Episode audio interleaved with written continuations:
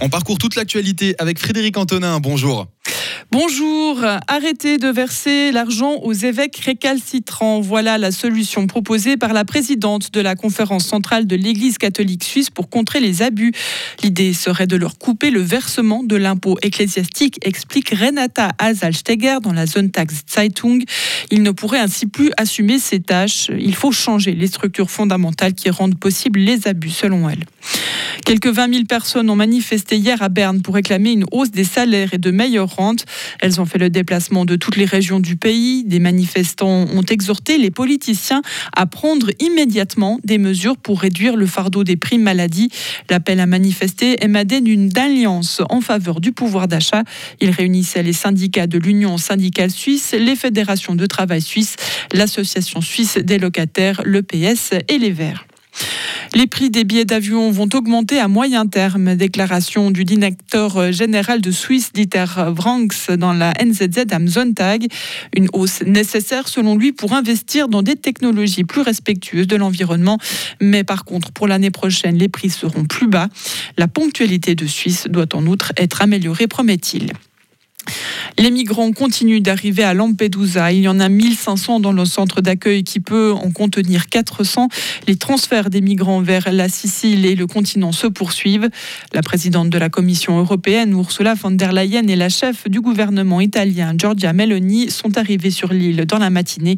Entre lundi et mercredi, environ 8500 migrants ont débarqué à Lampedusa, soit plus que l'ensemble de la population de l'île. La situation relance l'épineux débat sur le partage des responsabilités au sein de l'Union européenne. Une semaine après les inondations, les services de secours sont toujours à pied d'œuvre dans la ville de Derna, bordant la Méditerranée dans l'est de la Libye.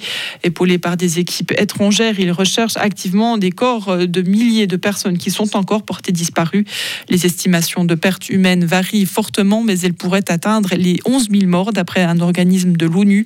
Celui-ci alerte sur une situation humanitaire dramatique sur place. Dimanche dernier, la tempête Daniel a frappé la ville en provoquant une crue de l'ampleur d'un tsunami. Le dirigeant nord-coréen Kim Jong-un a quitté l'extrême-orient russe ce dimanche à bord de son train blindé en direction de la frontière nord-coréenne. Il achève ainsi sa visite remarquée en Russie qui a duré près d'une semaine. Mercredi, lors d'un échange, Vladimir Poutine et Kim Jong-un avaient affiché leur proximité. Le président russe a évoqué des perspectives de coopération militaire malgré les sanctions internationales visant Pyongyang.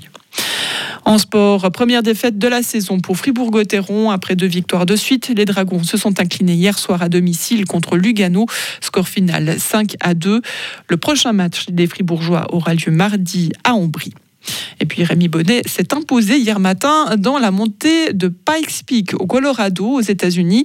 Il s'agit d'une course de trail de 21 km avec près de 2400 mètres de dénivelé positif. Course qui compte pour le circuit Elite Golden Trail World Series. Le grérien tenant du titre a écrasé la course en 2 heures et 20 secondes, près de 4 minutes devant son adversaire. Retrouvez toute l'info sur frappe et frappe.ch. La météo avec l'IRT Automobile, votre partenaire Mercedes-Benz à Payerne, là pour vous depuis 1983.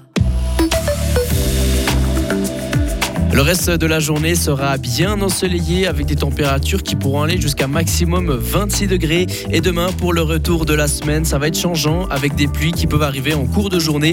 Les températures, ça sera entre 22 et 23 degrés au maximum.